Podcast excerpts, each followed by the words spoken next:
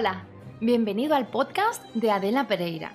Aquí vas a encontrar conversaciones en profundidad con los mejores expertos del negocio del vino.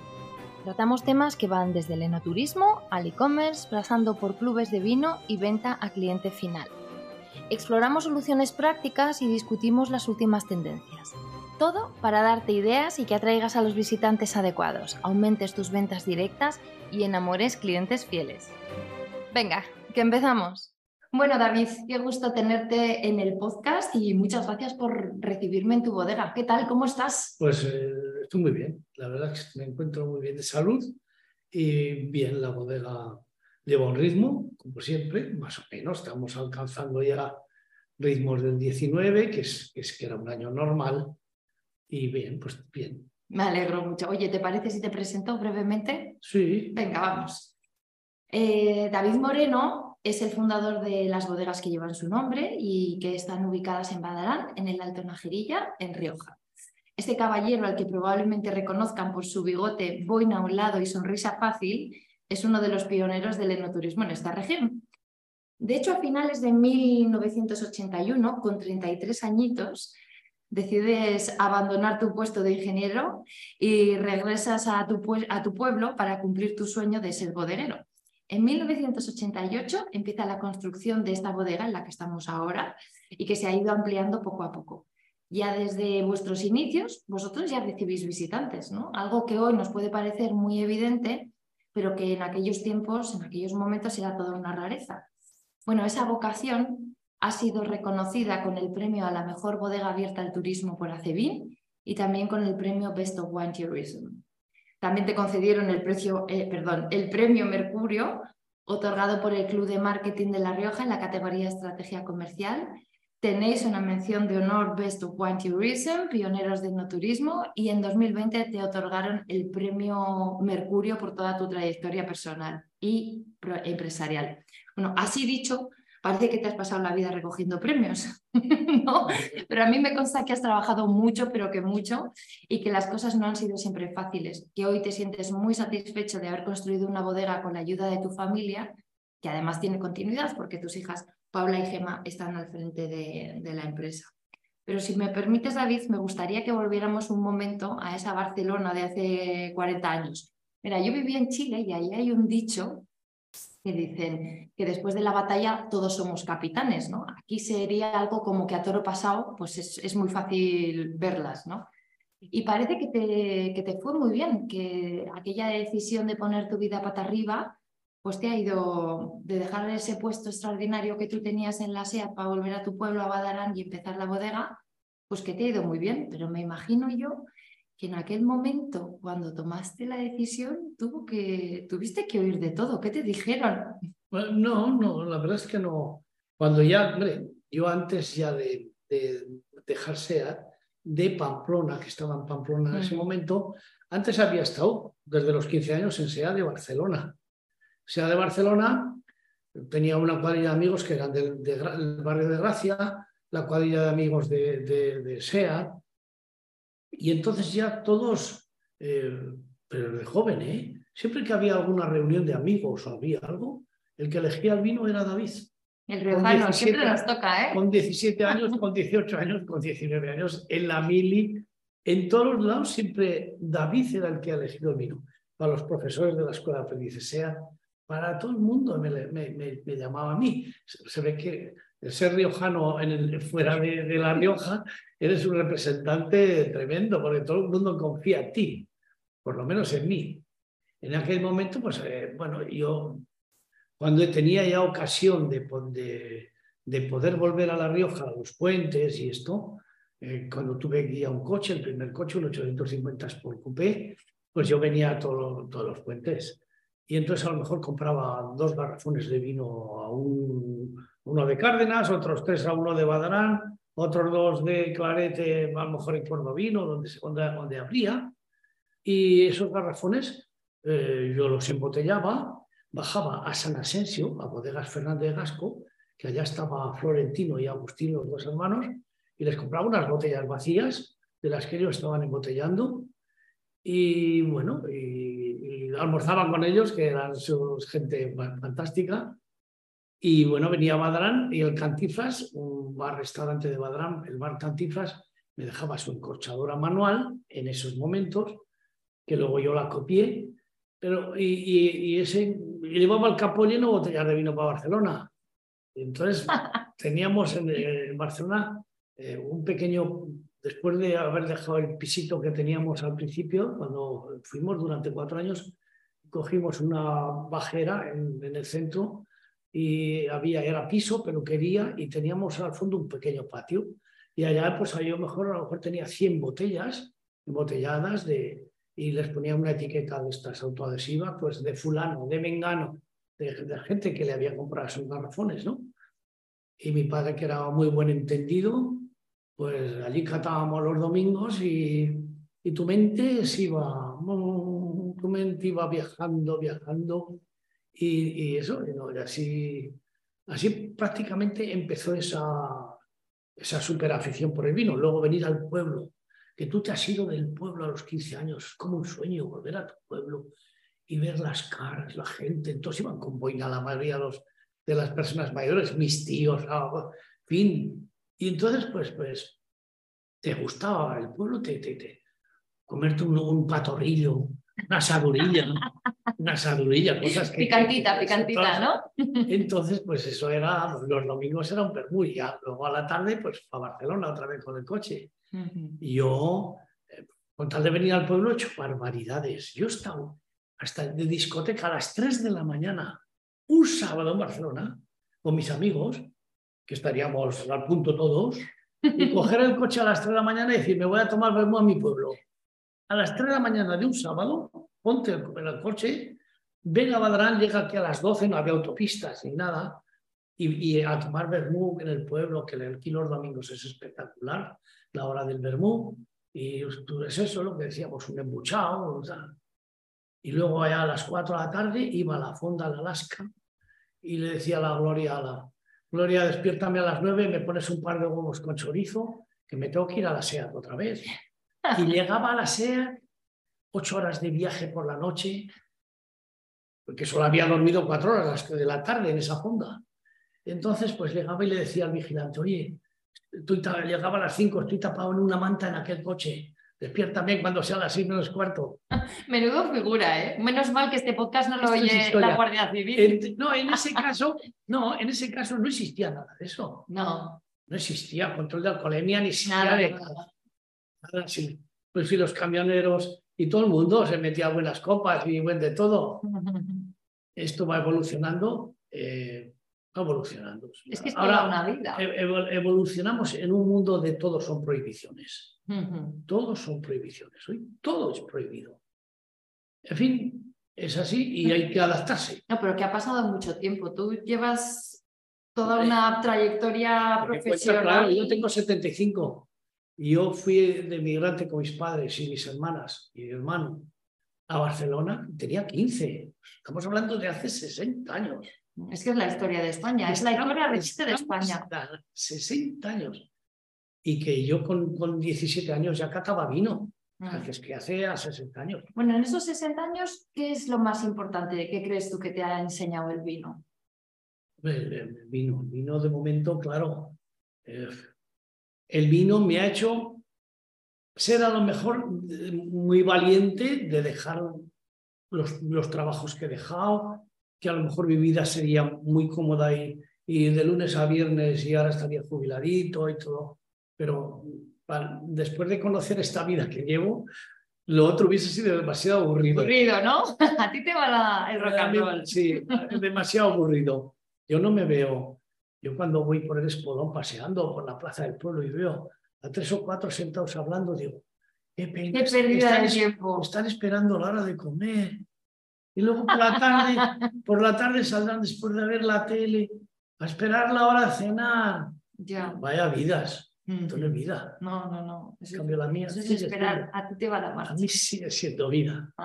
Hombre, es más, estoy con 75 años estoy estudiando francés ahora. Sí, señor, que te vi yo hace poco, que habías salido de aquí, ibas a entrar en tu clase de francés. ¿Qué tal? ¿Cómo te va? Pues muy bien. por lo menos soy capaz de hablar. Sí. Soy, si me, si me suelto, que me suelto, ¿eh? yo me suelto enseguida.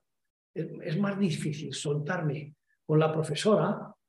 ¿Te impone? No, porque me habla más rápida y le cuesta a ella hablar dulcemán, hablar más tranquila. ¿eh? Pero si yo me encuentro un turista por ahí y me, pregunta algo y le digo que estoy estudiando francés, él ya de entrada me recibe muy bajo y, está como sorprendido y encantado. Este señor que se ha puesto encantado, están encantado. Este día en Malvanera, este sábado abrí con un matrimonio francés. Simplemente estaban tomando una cerveza a mi lado en el bar del monasterio y yo me dirigí entonces ellos en francés y dije que estaba estudiando francés y hablé un rato con ellos. Qué satisfacción, ¿eh? Y, y, uno fuera, uno me dice luego un español, dice, ¿sabes qué decían estos franceses al salir? Que qué bien hablaba el francés. Me, me, ama de gusto, claro. Claro, pues ¿qué, ¿qué, más quiere? No, pero tú siempre has tenido esa cosa de acoger y de conocer gente, ¿no? Ahora que estamos viviendo este momento del enoturismo, que es muy dulce, ¿no? Cada temporada hay proyectos nuevos, se consolidan nuevas propuestas, pero vosotros lo lleváis en el ADN. Ya desde el principio recibíais en la bodega de una forma a lo mejor menos estructurada que ahora, que ahora tenéis, pues antes ni cobrabais las visitas, ¿no? Pero ahora tenéis mm. todo un departamento esto. ¿Qué te motivó a ti a abrir las puertas aparte, mm, quiere decir que en el 81, cuando ya definitivamente sea, alquilé un almacén en el pueblo a lo de la plaza mm. y ahí ya empezábamos a embotellar a mano, ya en más cantidad, y, venían a comprar garrafones de Burgos, de Soria, de todos lados y, y vino sin etiqueta. Entonces yo era un iniciado. Si no había nadie, no había bodegas hasta cenicero desde aquí. Bodegas me refiero comerciales sí. que vendiesen embotellado. No embotellaba nadie, nadie embotellaba. Gente sí que vendían garrafones en, en Badarán y en estos pueblos se vendían garrafones. Pero yo el, el, ya, el que ya abrí una puerta del almacén y todos los domingos se estaba allá y se, se, se los garrafones a la gente, estaba por nombre de vino, el chorizo, el pan, y, y, te conocían. Era un inicio del enoturismo. Que claro, cuando luego ya en el 88 hicimos el primer, eh, la primera nave, el primer almacén de esta bodega, pues ya, ya, pues eh, ya era, empezaba un poco a ser más serio. Eh, teníamos como una especie de barra de bar, todos los vinos ya iban etiquetados, tu nombre estaba en las botellas, empezaban a conocer a David Moreno y seguía siendo el único que etiquetaba en esta, en esta comarca.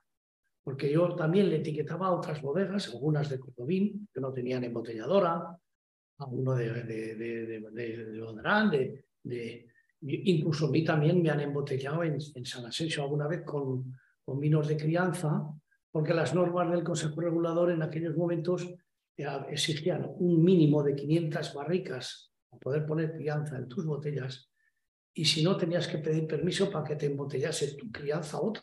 Yo tenía solo 100 barriquitas y entonces eh, Perica de San Asensio me, ponía embotellado por Perica para David Moreno. Pues ya está. Y quiero decir que has hecho otras aventuras del mundo. Sí, en 60 años ha dado tiempo para, para dos o tres cosas, ¿no? Yo creo que quienes estén escuchando en este podcast ya habrán notado que si hay algo que, se te, puede, que te puede describir bien es ser auténtico, ¿no? La autenticidad ahora que parece que es como la palabra de moda, que es eso que queda muy bien en las páginas web, pero que luego hay que demostrarlo en el, en el día a día, mes a mes, mm, año a año, y, y yo creo que es difícil de fingir, que no es algo que uno no se lo puede inventar, ¿no? Pero en vuestro caso es innegable, ¿no? ¿Qué, significa para ti? Porque estoy segura de que te han dicho 50.000 veces, joder, David, qué auténtico eres, ¿no? ¿Qué es para ti ser auténtico? Joder, es que ser auténtico es que, te salgan las cosas solas, que se, te nota que es natural. Es que te mira un tío a los ojos o a la cara y sabes cuándo es auténtico. Sabes cuándo la sonrisa es forzada. Sabes si los ojos sonríen, porque los ojos también sonríen. Sabes, sabes todo cuando está diciendo la verdad. Y entonces, claro, yo es que soy así. Yo no necesito guion, me dicen guion, guion, me, lío, me, haría un lío yo de mí, pero ¿cómo voy a contar yo mi vida, escribirla primero y que me la cuente un tío a mí? Pero por favor, si soy yo el que duermo por las noches y el que me levanto por las mañanas. Claro que sí. Ahora que hablas de eso, eh, estáis publicando semanalmente esta serie de vídeos que habéis hecho, que se llama El legado de David Moreno, que ahí no hay guion, ya se ve claramente que no hay guion, eres tú hablando y me parece, de verdad os doy la enhorabuena porque me parece una, una iniciativa muy bonita y muy adaptada a los tiempos en los que estamos, que, que estés contando tu vida pero en formato vídeo. Pero es que no queda ahí la cosa, que tú además de protagonista de tu propia serie, que te vamos, yo te veo en Netflix de aquí a nada, además tenéis vuestro canal de TikTok. y tú estás ahí de TikTokero, ahora que dice tanta gente TikTok sí, TikTok no. Bueno, es que a mí me parece que hay que felicitarte por Valencia. A los 75 años estar en TikTok y una bodega de Rioja, pues no conozco otro caso. Cuéntanos tu experiencia tiktokera. Bueno, pues es muy sencilla. Quiero decir que, un día aquí estuvo Ángel Gaitán, que, vino a esta bodega por casualidad a comer eh, vendimias para su, para, con su hijo, sus hijos y otros amigos del, del País Vasco que deben trabajar juntos. Y, joder, pues, pues yo ni me la habían presentado ni nada más que vio mi 850 Sport Coupe con 52 años y dijo, ¿de quién es esto? Pues es de David. Y me llamaron, salí y abre el motor. Y le pam, pam, abre esto, abre el otro. Dame un tornillador, destornillador que se te cala, pam, pam, pam, pam, miro en el carburador, esto es, pumba. Y decir que esa fue el inicio. Y, claro, los amigos que lleva él, que hacen también, que tienen oficina de publicidad o de TikTok o de todas estas redes sociales, pues me dijeron, ¿por qué no, haces tú también y tu hija o bueno, el conjunto? Y ya me, ya me hicieron unos cuantos ya de, como era época de vendimias, pues que es, que es un momento ideal de cómo coges la uva, que cómo la se vendimia, que cómo se echa los lagares, cómo se, se saca y se produce el vino, cómo se hace todo. Y ahora mismo, pues también que si cuando se espergula la viña cuando se desnieta, que es una forma de quitarle hojas y orientar la cepa para la futura vendimia. Y entonces, pues todas esas cosas, como catamos el vino, como no, pero en vídeos serios. ¿no? Puedes, tuvo que hacer chistes de una cata de vino. No te veo bailando. No, espergular y bailar. No, eso, eso, tiene que ser serio porque el que, el que lo ve, muchos de los que los ven son profesionales y son gente que tiene viñas y son gente que tiene y entonces tiene que ver que tú que, sigues diciendo la verdad de, lo que sientes cuando catas, o de lo que sientes cuando, cuando ves que están espergurando y si están dejando bien la cepa o no, y si llueve y si no llueve, y cómo le afecta la sequía a la viña, todas estas cosas hay que ser, ser serios para decirlo. Esto no vale de cachondeo nada. Esto es muy serio. Oye, pues me parece una buena observación porque parece que todo el mundo piensa que en TikTok no hay más que gente haciendo cosas así, bailecitos y cosas así. No, pero en realidad, y, y conecta con lo que acabamos de hablar hace un momento, porque tú si por algo te defines es por la autenticidad. No, es que yo soy así en TikTok, en persona, mm, cantando una jota o, lo que sea, ¿no? Uno tiene que, ser como es. Tú, tienes que ser como eres. Tú no, tú no tienes que intentar copiar a alguien de algo porque entonces te sale mal. Es que te sale mal. Tú tienes que ser auténtico. Ahora vamos por la bodega, echamos una copita de vino, lo catamos y yo te puedo decir, mira, cada uno son diferentes que han nacido de diferentes viñas, de diferentes cepas, de diferentes latitudes, cepas orientadas al norte, fincas, viñas orientadas al sur, las laderas, que, la parte alta de la ladera produce mejor vino que la parte de abajo. La parte de abajo, por lo menos en esta zona de la Rioja Alta, coge más agua. Cuando llueve todo va para abajo. Entonces, las, que, que, esas cepas de la parte de abajo tienen más uva y menos calidad. Y las que son pocas y, más arriba de la ladera, más sufridoras, más sufridoras, pues son de más calidad. Pero si tú eso cuentas, el que te está oyendo, como sea de, tu profesión, bodeguero o, o, simplemente sea un viticultor, está diciendo, este tío está diciendo la verdad.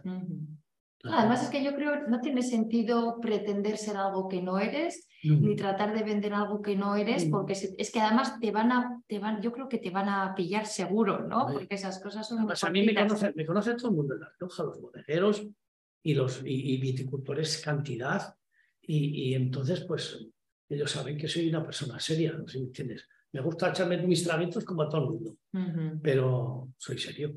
Yo creo que eso es muy riojano, ¿no? Cuando hay que trabajar se trabaja, pero cuando hay que disfrutar se disfruta. Y hay que intentar hacerlo los dos a buen nivel, ¿no? Trabajamos mucho y disfrutamos mucho. Y hay un momento para, para las dos cosas. Oye, me gustaría hablar ahora de otra cosa. Y es algo que siempre he admirado de Bodegas David Moreno y es la visión que tenéis de, del enoturismo. Y me voy a explicar. Para vosotros, la relación con el visitante no se termina con el hecho de enseñarle la bodega o enseñarle vuestros vinos, sino que vuestra forma de hacer las cosas también se lleva al terreno comercial, ¿no? Para vosotros la venta directa, lo que tú decías antes, ¿no? Pues yo abría la puerta de la bajera los domingos y tenía una rastra choritos y el que me venía a comprar vino, pues se tomaba un vino conmigo y, y echábamos un traguillo y un poco chorizo, ¿no?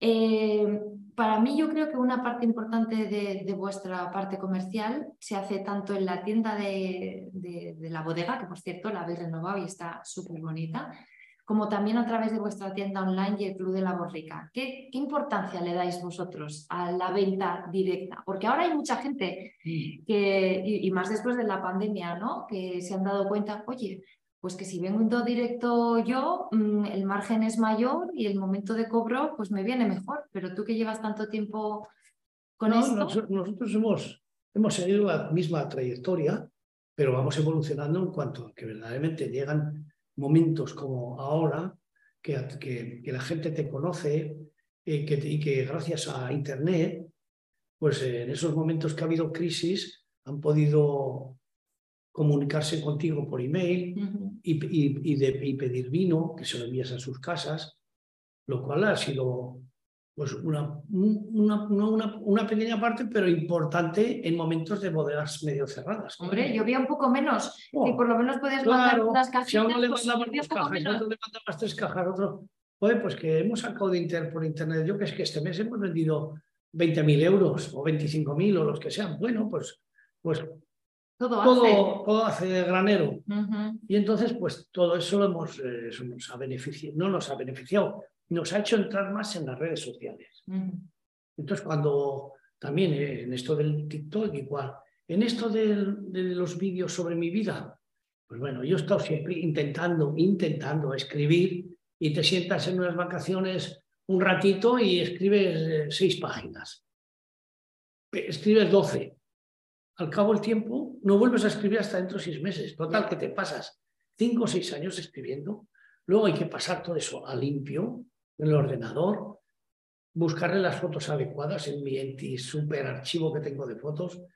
Y al final, me acuerdo que me compré un micrófono y le dije a mi hija, que no me grabáis? Era un simple micrófono y un, un ¿cómo se llama? Una grabadora. Una grabadora sencilla y corriente tampoco lo hacíamos. Hasta que un día mi hija Gema me dice, papá, ¿por qué no lo hacemos en vídeos? Digo, sí, me parece muy bien.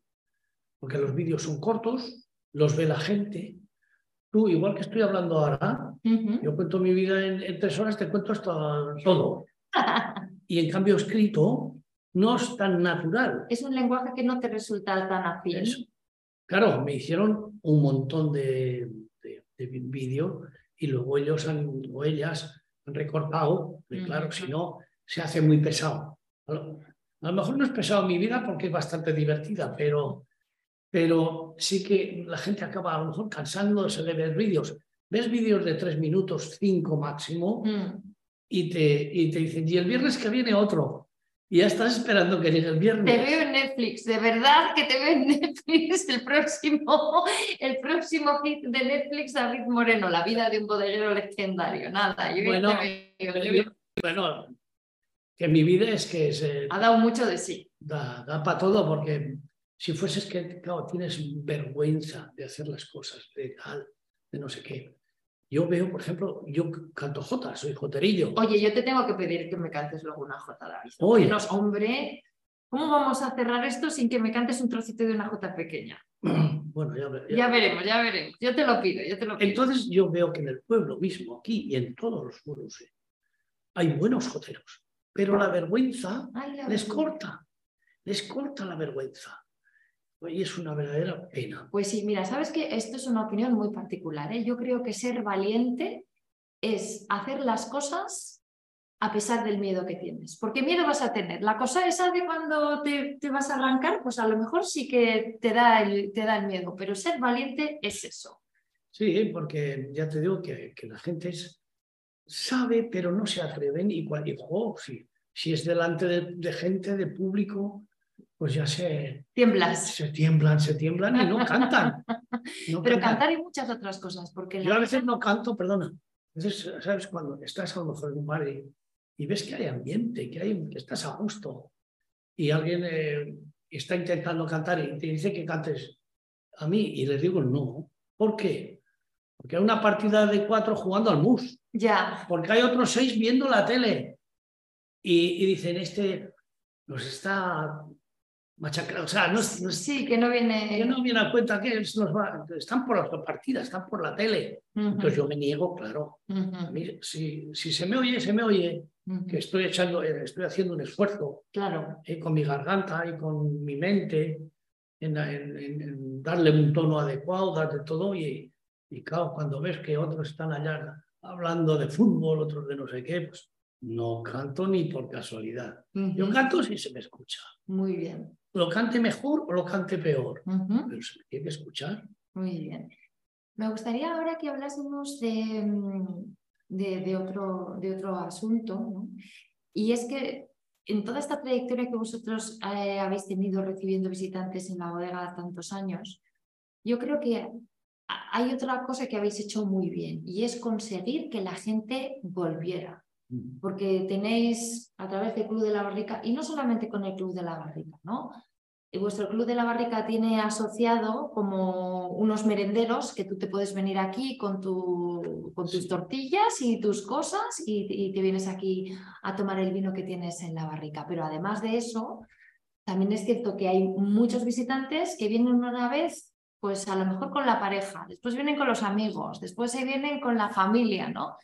Que conseguís esa fidelización, que yo creo que es uno de los, de los objetivos de muchas bodegas y vosotros lo habéis conseguido. ¿Qué les dais para que quieran volver? Sobre, se les recibe bien. Eh, tienen, pueden, pueden catar su barrica, que nosotros la rellenamos los lunes, si se han bebido alguna copa de la barrica. Entonces, el que es dueño de la barrica, pues viene con sus amigos y el tío pues se lo, está orgulloso de tener vino y ofrecérselo a sus amigos también. Se comen allí pues, lo que sea un poco jamón o una tortilla lo que, o lo que hayan traído y, y disfrutan. Y claro, eso, eso las bodegas no lo tienen en general porque eso da trabajo. Y hace falta gente. Ay, acabas de decir la palabra mágica, compañero, trabajo. Yo creo que tú que has trabajado tanto, ¿es una sensación mía ¿O es que lo queremos todo, lo queremos ya y sin, y sí. sin sudarlo? Mira, no, es que lo fácil es tener un club de barrica, tener una barrica ya y darse las navidades, y embotellar las navidades. Eso es lo fácil. Uh -huh. Fácil y claro, si, si en las bodegas que somos claro, de un nivel más pequeño, lógicamente tenemos que aplicar de todo. Uh -huh. Entonces, el, esto hace que vengan el propietario de la barrica, de la barrica, digamos, del contenido de la barrica, del vino, uh -huh. pero se trae a sus amigos.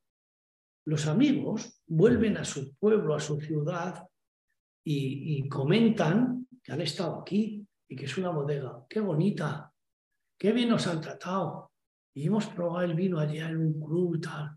Entonces, claro, eso, es una, eso va rodando a un ritmo que te conocen cientos y cientos de personas. Y, y, y, y, ese propietario de esa barrica, que esta vez ha venido contigo y con tu marido y con dos amigos más, cuando vuelve dentro de dos meses, se trae a otros cuatro o cinco diferentes. Entonces se va multiplicando, la, la rueda va aumentando de tamaño. Uh -huh. Y quieras o no, en este tipo de bodega todo, todo hace granero, o sea, uh -huh. todo va sumando. Uh -huh. Porque claro, hay bodegas que a lo mejor hacen yo qué sé, millones de botellas. A lo mejor no pueden estar por eso. Mm. Por eso de que, que, para ellos es una tontería.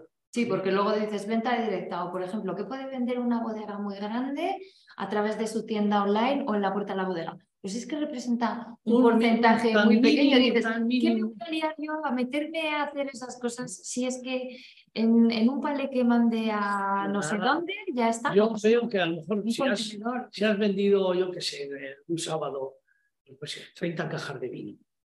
Pero digo, y es un sábado, y la, la semana tiene siete días, imagínate. Mm. O has vendido otras 10 el domingo y otras. Bueno, en el conjunto de la semana dices, pues he vendido 100 cajas de vino, o 80. Oh, qué bien. Si pises eso es un palé. Sí. Si yo veo las bodegas grandes que cargan trailers, trailers de palés que son Contenedores. 20 palés o 20 y tantos. Y entonces digo, ¿qué, qué pérdida de tiempo para ellos. Para nosotros no es ninguna pérdida de tiempo, porque, joder, qué bien. Ah, sí, este fin de semana, oh, pues ha venido uno que se ha gastado 500 euros. Sí, joder, qué bien.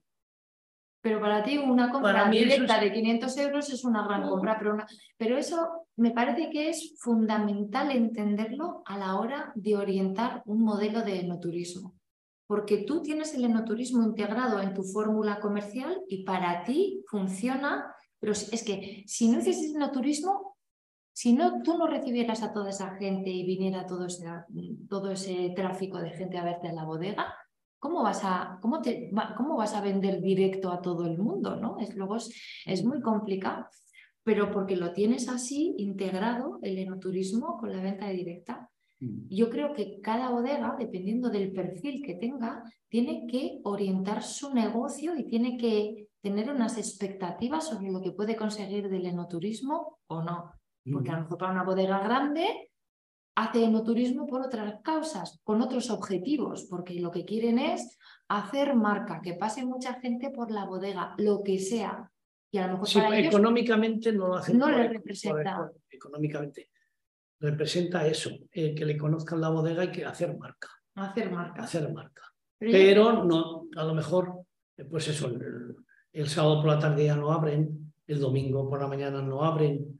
Y en fin, y para, mu- y para muchísima gente, yo conozco cantidad de bodegueros que cierran el viernes a mediodía y hasta lunes. Ujú. Entonces también se necesita mucho menos personal, menos problemas de, de fin de semana, que cuesta mucho tener gente los fines de semana. ¿eh? Uf, es un... Que trabajar un domingo por la mañana o un sábado hay que buscarlos con pinzas. Es difícil. Es complicado. Entonces, claro, pues, vuestras bodegas que venden millones, ¿para qué? A ¿Para qué te vas a liar con dice, eso, ¿Para no? qué me voy a complicar eso? Ujú. Y, pero nuestro nivel, como dentro del enoturismo forma parte de nuestra economía también, Ujú. estamos por él. Claro y es otra sí. manera. Eh, a lo mejor vienes aquí el domingo por la mañana, nosotros nos vamos a comer a un restaurante pues a las dos o las dos y media, vamos por ahí. No es a un sitio, es a otro, mi mujer y yo. Pero mi mujer a las doce dice, ya va a subir a la bodega y está aquí dos horas hablando con, con, con la gente que la visita. Joder, es la mujer de David Moreno y está aquí también. No sé si me entiendes. Claro que sí, es que eso Y, es una... y- y entonces, y, que pues, pues está la Gema, la Gema, que es la hija mayor, porque la, la hija, la Paula, al tener dos niños pequeños, Ujú. esa es su bodega. Eso es principal, ¿no entiendes? Que hacen fiesta los sábados y domingos de la escuela y no va a venir aquí ujú. y va a dejar sus hijos con, por ahí con el marido. no. Pero la Gema sí que está, procura estar habitualmente. Y entonces, claro, nosotros tenemos la dedicación al turismo porque hemos nacido gracias a esas ventas al público cuando empezamos y, y, claro, nosotros no podemos abandonar. Ya sabemos que lo otro da menos trabajo, que es más bonito marcharse el viernes por la tarde y en vez de tener la bodega trabajando entre obreros y eh, oficinistas y de todo, yo qué sé, 12 personas, pues tener solo 6 o 7 Ujú. y todo fiesta, hasta el lunes. Pero no hemos nacido así. Hemos, hemos nacido Desde la autenticidad. en, en pleno trabajo para, para el turismo, para la gente, para que, para que, para visitar bodegas. Entonces, si entonces no se visitaban las bodegas hace 30 o 40 No, años. tenías que conocer... Tenías que ser ministro. no, Sí. ministro. Y es verdad. Mira, solo, solo habría, en cuando yo abría, solo habría en Aro Muga. Muga abierto siempre. Siempre. Muga Pero porque también les viene de familia, porque la familia Muga son todos así, les gusta la gente, Bueno, les gustan mira, las personas, les si gusta cuando- recibir. Si yo cuando empecé, cuando empecé, la bodega que yo iba todo, todo, una semana, todas las semanas iba una tarde, iba a Muga, estaba con Isacín y veía embotellar, veía filtrar, veía cómo le ponían claras de huevo para clarificar los tintos y merendaba con él.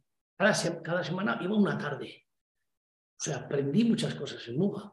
Y puedo decir con toda seguridad, era el único que abría sus puertas al turismo, yo creo que en La Rioja. Yo como era un iniciado, a mi manera, dentro de un pueblo, pues igual. El Enaro y yo la comarca alta, porque de aquí no había nadie, ni, ni en Cenicero ni en ningún lado. Solo había algún cosechero en San Asensio que vendían, pues eso, garrafones, eso. Garrafones sí que vendía gente, pero no era, no era, no, no habían formado la bodega casi al turismo como la formé yo, con su barra de bar, con su con sus saloncitos, con su comedor, todo. Y todo iba pensado en eso. Pero es que, claro, ahora cuando ven los resultados dicen, ¿cómo lo has hecho? Pues con orientación y, con mucho trabajo, muchos años. Y, pensando todo mucho, claro. O sea, tú, esto no es una casualidad. Las cosas no son casualidades. Oye, qué gran resumen. Me encanta, David. Las cosas, los resultados no, no son casualidades. Es que, ¿sabes qué pasa? Que creo que nos hemos acostumbrado un poco a Hollywood. ¿Sabes las películas que de repente en hora y media el héroe se cae, se levanta, mm, lo deja la novia, pero él se recupera y acaba haciendo un emporio y tú piensas, oye, en hora y media. No, cariño, no ha sido hora y media. Este señor lleva 50, 60 años trabajando y dedicándose en cuerpo y alma exclusivamente a esto. O sea, no es casualidad. Sí, sí, eso es así. Pero parece que, que las cosas ocurren así. Eh, de la noche a la mañana, en hora y media se resuelve todo. No, aquí hay que... Que es mi hija Gema está, pero casi, casi no, por lo menos dos o tres días a la semana, con la de, digamos, marketing y imagen y tal, está con, eh, con, los dos de, de no turismo que hay fijos y se juntan aquí a ver cómo ha sido el fin de semana, si ha habido algún fallo, si ha habido algún error, si ha habido no sé qué, si esto, si, si hay que poner la, la calefacción una hora antes en, los plus o hay que tal, cualquier, intentando corregir los mínimos errores. Eso es trabajar en el turismo, eso es trabajar, o sea que no es casualidad de nada. Si tú cuando entras lo ves todo tan limpio, es porque el viernes por la tarde y el sábado por la mañana viene una persona que está fregando todo para que esté siempre todo de revista. Eso no se hace. No es de... Hoy, vamos a hacerlo hoy que viene fulano. Aquí se hace venga quien venga. Lo de ese trabajo. Claro. ¿Qué es trabajo? Y que tenéis que tener una persona también que haga ese trabajo. Que venga los, los viernes por la tarde, que venga los sábados por la mañana, para que todo esté correcto. Sí, porque yo creo que en muchas bodegas se toman esto, oye, que vamos a hacer visitas, vamos a abrir el enoturismo, pues contratamos a una chica, la chica del enoturismo, que es la que sabe idiomas, y ya está. Yo creo que hay que tomarse el... Para que, mira, mi padre ha dicho toda la vida, para que las cosas salgan bien, hay que planteárselas muy bien. Y para que salgan muy bien, hay que planteárselas excelente. Porque luego ya pasan cosas que, que, va para abajo, ¿no? Pues... Eso es como cuando tú te examinas de algo tú como mínimo tienes que ir para 8. Para que, te, para que te quede un 6. Porque el, va el, como que va el que va para probar, ese de 6 acaba en un 4 y acabas suspendiendo. Tú tienes que siempre ir al máximo. Nosotros hacemos catas de vino y compramos vino de otras bodegas, una botella de fulano, de vengano, y a lo mejor cada 15 días hacemos una cata y, y, y buscamos el nuestro. Y entonces compramos vinos que sean siempre más caros no digo que sean mejores, pero más caros, que se supone que, que teóricamente lo intentan hacer mejor. Bueno, pero lo intentan. Entonces, claro, no vamos a buscar uno más baratero para compararlo con el nuestro, sería ridículo. Hay, que, hay, que, ir siempre a ver quién es sobresaliente. Hay que, hay que aprender, hay que, aprender de los que sí. A ver quién es sobresaliente para ver si tú, como mínimo, sacas un 8. Hay que ir a por nota. Para, ir, en hay que ir a por nota, ¿no? Y si sacas sobresaliente, mejor. Dicen, coño, pues te han dado una medalla de oro o tal, o te han hecho vino singular a fulano, o te han hecho medalla de oro al, al No. Eso es que has sido por, ello y lo has conseguido. Claro que sí. Joder, pues porque si vas a, al 8, que te quedas en un 6 fijo. Mm, seguro, seguro, seguro. Oye, me has hablado ahora de, de Gema y de Paula, que os encontráis en el, bueno, ya tenéis el relevo generacional totalmente encaminado ahora, ¿no? Me imagino que para ti, que estás tan ligado a tu tierra, a Badarán, tiene que ser un orgullo muy grande que tus hijas continúen con, con ese legado, ¿no? Y es algo bastante frecuente en el mundo de las bodegas, porque, pero a la vez, me, porque el, relevo generacional y estas cosas, pero a la vez me parece muy complicado, ¿no? Y, puede dar lugar a, fricciones y, a momentos interesantes. ¿Cuál es el mayor reto al que os habéis enfrentado? Bueno, eh, yo tengo dos hijas. Sí. Y parece, parece que es más fácil entre hijas que entre, que entre hombres, ¿eh? el relevo. ¿Todos quieren ser el macho alfa del asunto? No, no, pero... ¿Las mujeres colaboran más o porque no, cuenta, cuenta? No, porque si tú tienes dos hijos, están casados con dos mujeres diferentes. Y las mujeres sois más delicadas. ¿Tú crees? Joder, sois más delicadas. Enseguida, pues, mi marido trabaja más que el de ella, pues no sé qué, no sé cuántos. Los hombres somos más más fáciles. ¿Tú crees? Sí. fáciles, a lo me refiero yo como dueño. A lo mejor es que yo tus como dueño se han casado muy bien con dos caballeros extraordinarios. También puede ser. Bueno, yo solo sé que, yo estoy bien con ellas, me llevo bien. Con, con, hay que tener cuidado, hay que tener cuidado. No puede ser un mandón aunque te la juegas. Sí. Tú si eres un mandón, un, un, un padre de estos, y no, tú tienes que reconocer que, vas avanzando y no les eh, broncas las justas. Al revés. Muy buena filosofía. Mano izquierda y suave. Entonces, claro, la Paula, la que tiene los dos niños, es una de números muy buena, ¿eh? muy buena de números. Esto del pasivo, el activo, el circulante, todo eso lo maneja de cine. Y Gema es una organizadora exagerada, exagerada. Eh, la misión, la misión es pues, que caten cada día más vino y para catar más vino también, si en ese, en ese caso, cuando se hacen catas, pues tiene que venir también otra persona que entienda, porque saben, ellas saben que yo me voy a ir. Yo me voy para allá arriba, no para otro lado. No es para allá. Date, date un tiempo, date un tiempo. Ya, ya, ya. Pero yo les digo a veces, digo, yo ya tengo el apartamento preparado. Ahí en el nombre de la Virgen, quita el cementerio no tengo el apartamento allá. Entonces, eh, conviene que venga siempre un experto, pues una vez al mes o una vez cada... Y, y, vean que, que, que, yo no estoy delante y digan, pues ellas catan, catan con otro, a veces voy yo también, ah, ah, todavía voy, todavía voy, todavía no estoy en el otro valle de lágrimas. No, no, no, no. y entonces, eh, claro, esa ayuda de Qatar también es muy importante para ellas, muy importante.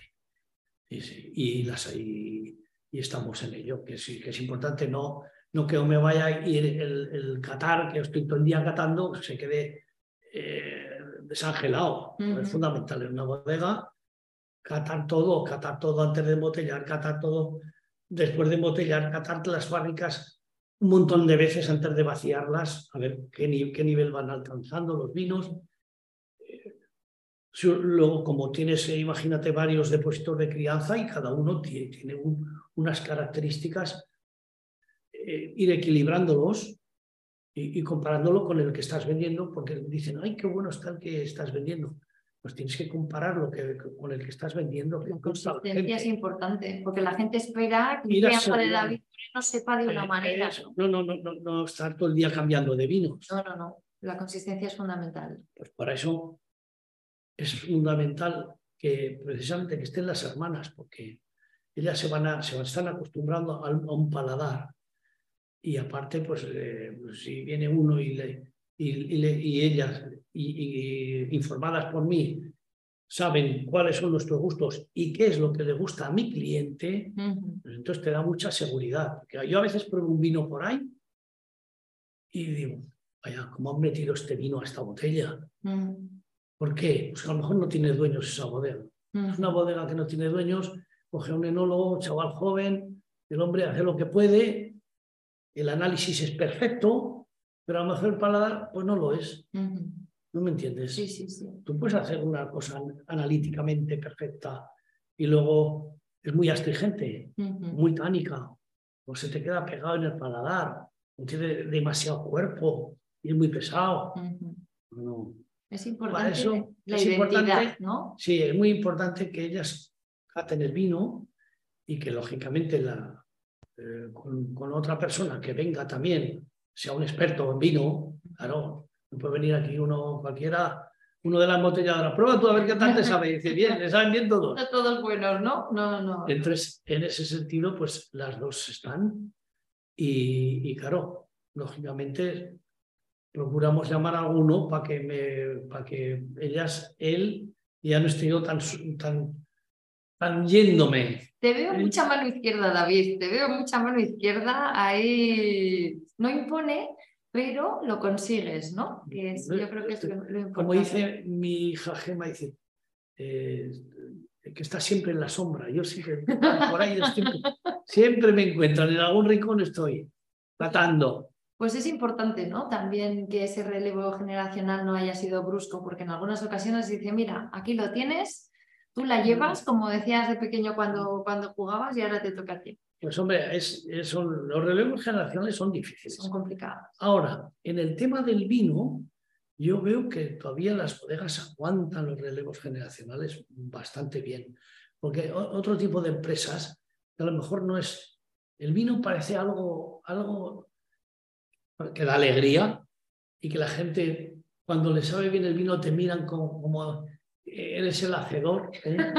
Salió un rayito de Sí. sol desde la nube en el A cielo y a lo mejor otra persona que hace, yo que sé, chaquetas, o que hace zapatos, o que hace camisas. No tiene ese componente, no tiene ese no componente tan bonito, ¿eh? No tiene ese componente tan bonito. Y, y ya te digo, y, y ellas, pues eso, yo soy súper prudente, yo es que soy, soy demasiado prudente. Otros enseguida se ponen nerviosos, yo enseguida pido calma, calma, calma. La roca en la tempestad. calma, calma, que las guerras, en las guerras pierden los dos siempre. Todo es malo, todo, no hay que hacer guerra con nada. Intenta, aunque pierdas alguna batalla, retírate para atrás. Ujú. Retírate que ganas. ¿Me Ujú. entiendes? Sí. Mejor retirarte quieto. ¿Qué perdemos aquí? ¿Dos mil euros? Échate para atrás. Ujú. Oye, David, la última pregunta, que es con la que cerramos siempre el, el podcast. A ver, ¿con qué persona o personaje que esté vivo o que esté muerto te gustaría compartir una botella de vino? Es una pregunta difícil porque es que tengo tantos, tanta gente amiga. Una botella de vino, ¿con quién la comparto yo? Hostia, ¿Vivo o muerto? vivo o muerto. Persona o personaje, lo que quieras. Pues hombre, te lo juro que yo con, con- con mis hijas, porque lo hacemos a menudo, Qué bonito. lo hacemos a menudo. Y cuando yo, ¿quién va a comer en casa hoy? Pues va a comer la Gema, va a comer la Paula. Y digo, coño, voy a coger una botella de whisky, un singular. Y, y las miro sus caras, como ponen la cara. Ah, Mira, hace poco le vi a un, a un caballero extraordinario, inteligentísimo, que me dijo, el mayor triunfo de un padre es que sus hijos cuando son mayores quieran pasar tiempo con él. Y si además a eso le pones una botella de buen vino de por medio, pues nada, ya esto es fiesta absoluta, Sí, ¿no? sí, no, porque es, es que una mesa una botella buena de vino. Y si consigues, claro, que tus hijas sonrían y que les guste y que digan, joder, papá, qué bueno está este.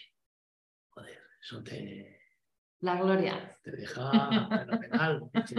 Ya es otra cosa. Porque con cualquier amigo, pues en la bodega tenemos tantos amigos que, que, que, joder, yo desde Sumaya, de Lequeitio, de, tienes amigos en todos los lados, y en Cataluña, en el País Vasco, de donde más, porque es donde más vendemos. Ujú. Y lógicamente ya sabes tú que en el País Vasco el vino les gusta.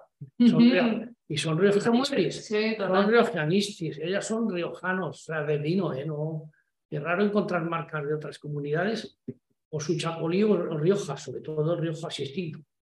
Y, y son así, son muy. Y vienen aquí y se lo pasan los indios. O sea, es que, Ujú. o sea, que tienes amistad por todos lados. Pero, pero yo voy a Cataluña y en Cataluña no hay costumbre de vino, que no hay. Yo he vivido aquí y no hay mucha costumbre de vino. Antes cervezas y cuando hay algún cumpleaños o cosas así, pues el cava. pero no han sido nunca de vino. Cambio, aquí arriba, joder, aquí, si nos juntamos dos y comemos bien, nos chupamos casi las dos botellas. Así. Pues muy bien. Oye, David, ¿qué te lo he preguntado antes? Y solamente si te apetece. ¿Te apetece cantarme un trocito de una jota pequeña? Y yo te escucho, ¿eh? Antes has dicho que no estaban los del bar, pero yo sí, ¿eh? yo te escucho. Un poquito nada más, un poquito nada más. un poquito no, que son cortas, si son de minutos. Lo que tú digas. Tú Te voy a cantar una que es que a las 3 de la mañana antes, ahora se va a la cama todo el mundo cuando quiere, fiestas, a las 3 todo el mundo a la cama. Y entonces era una canción que se cantaba para irse a la cama. Qué buena despedida. Te voy a cantar. Venga. Que las estrellas van a gritar, vamos a la cama, que las estrellas van a gritar y la luz del día viene anunciando la mañana, anunciando la mañana, vamos a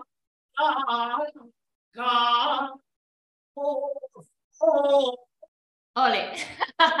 Un aplauso muy grande. Estoy segura de que todo el mundo cuando esté escuchando te ha dado un aplauso gigante. Mm, muchísimas gracias, David, por tu generosidad, por compartir con todos nosotros y por este broche de oro extraordinario, además también elegida la J. Muchísimas gracias. Por eso, por eso, perfecta, perfecta. Muchísimas gracias, David. De nada.